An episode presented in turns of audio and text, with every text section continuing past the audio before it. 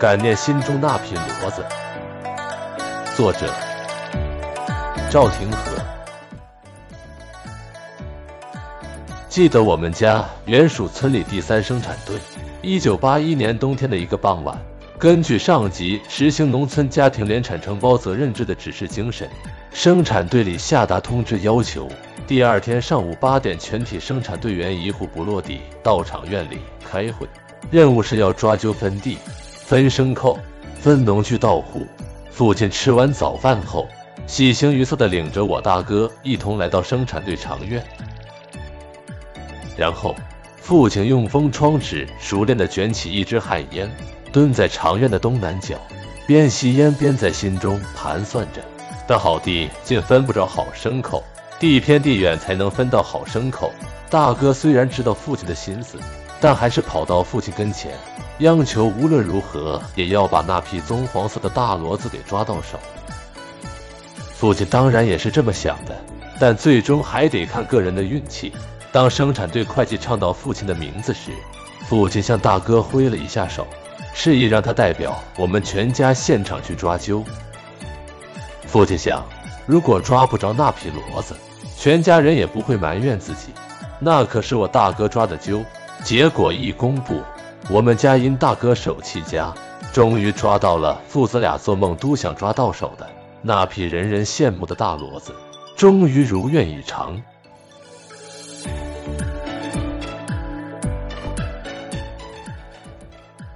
父亲自打在部队当兵复员，回到家乡后，就到生产队自建当起了车把式。生产队买的这匹骡子，到实行包产到户时，已有十个年头了。他的听话卖力，全是父亲一手调教出来的。父亲视这匹骡子为神物，心想我们家的好日子，得全靠它为我们家卖力气。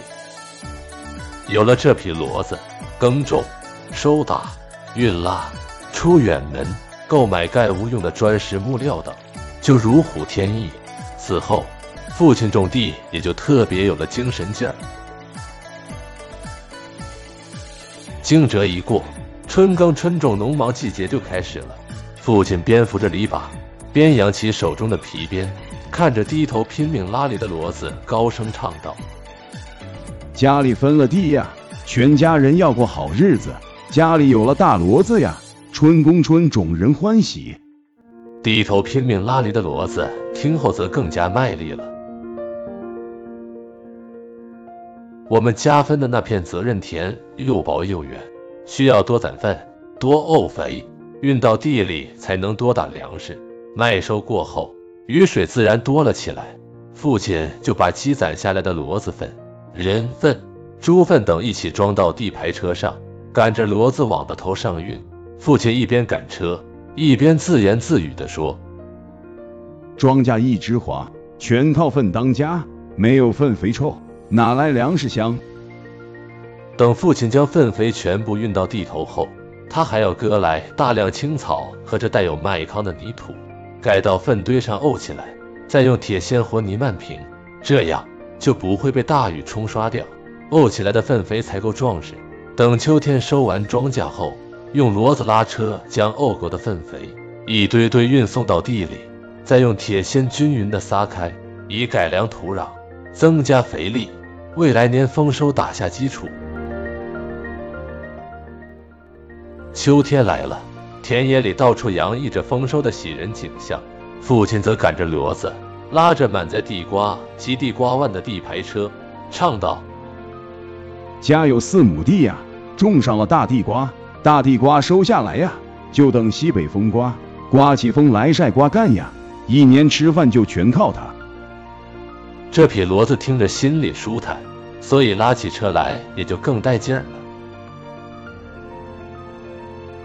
冬天到了，除了有运输任务外，这匹骡子基本都闲起来了，父亲就把喂养骡子当成自己的重头活。每次换我用铡刀铡玉米秸时，他都一边教我如何巧按铡刀省力，一边教我做人处事的道理，包括喂养好骡子对我们整个家庭的分量。他说：“炸玉米秸可不能马虎，骨节炸的要尽量短，这样有利于骡子咀嚼。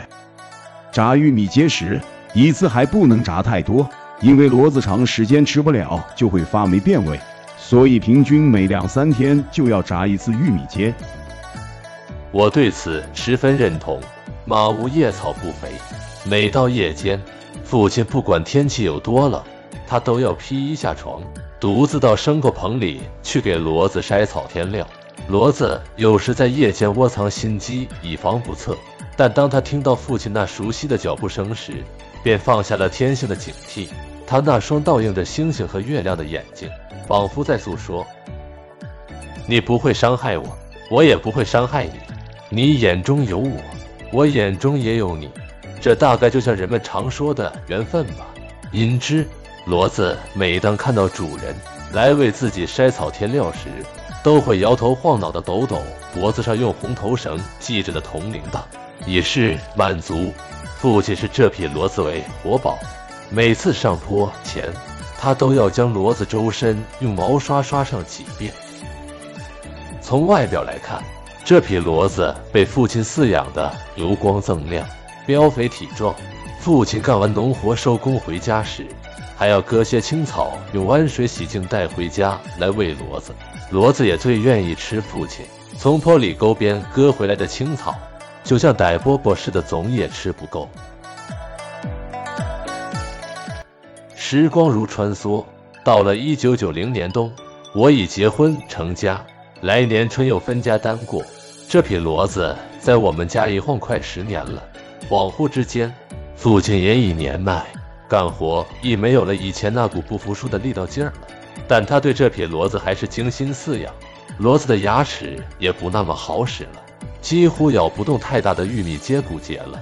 父亲每次给骡子喂料时，都要先从食槽中将骡子吃剩的玉米秸骨节一块块捡出来丢掉。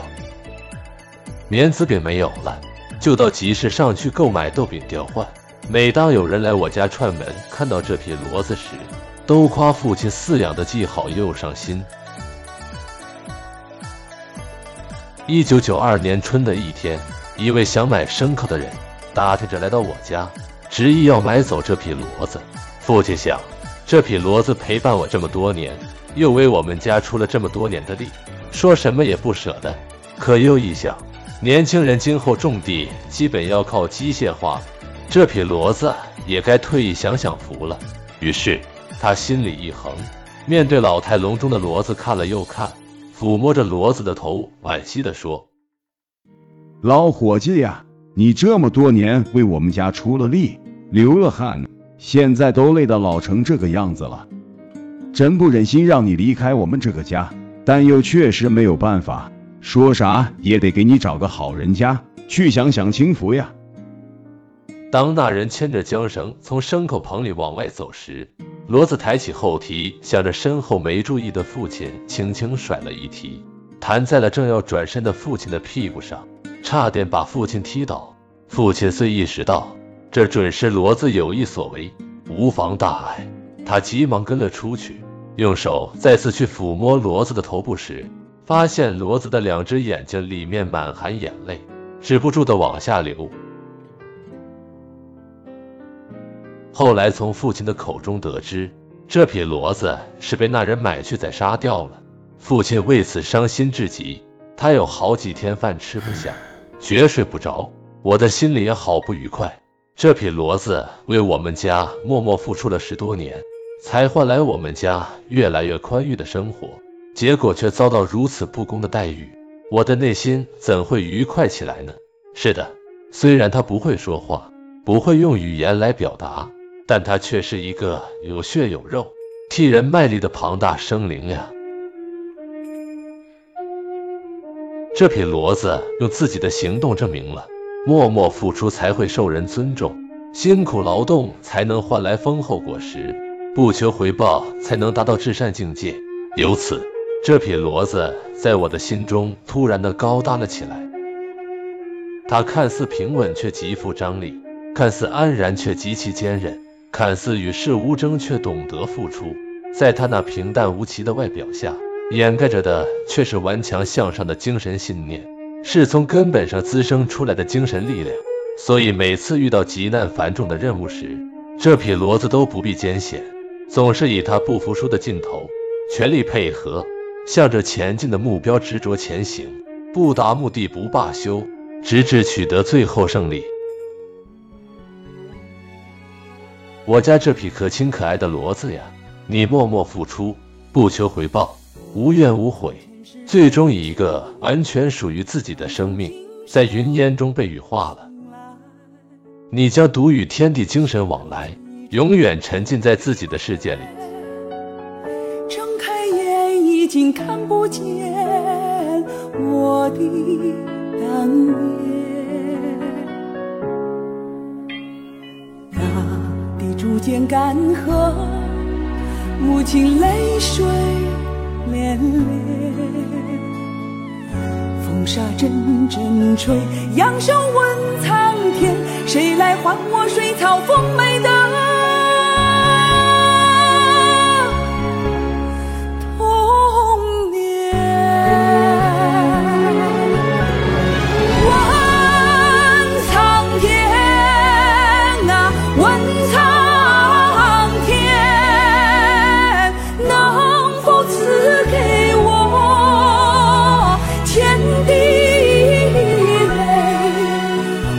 本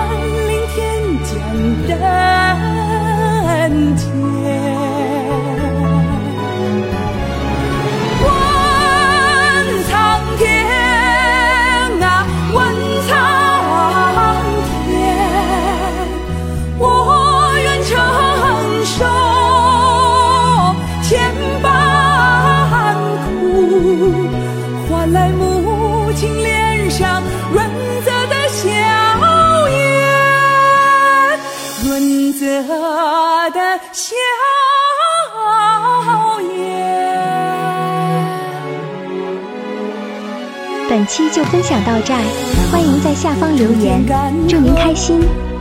母亲泪水涟涟，风沙阵阵吹，扬手问苍天，谁来还我水草丰美的？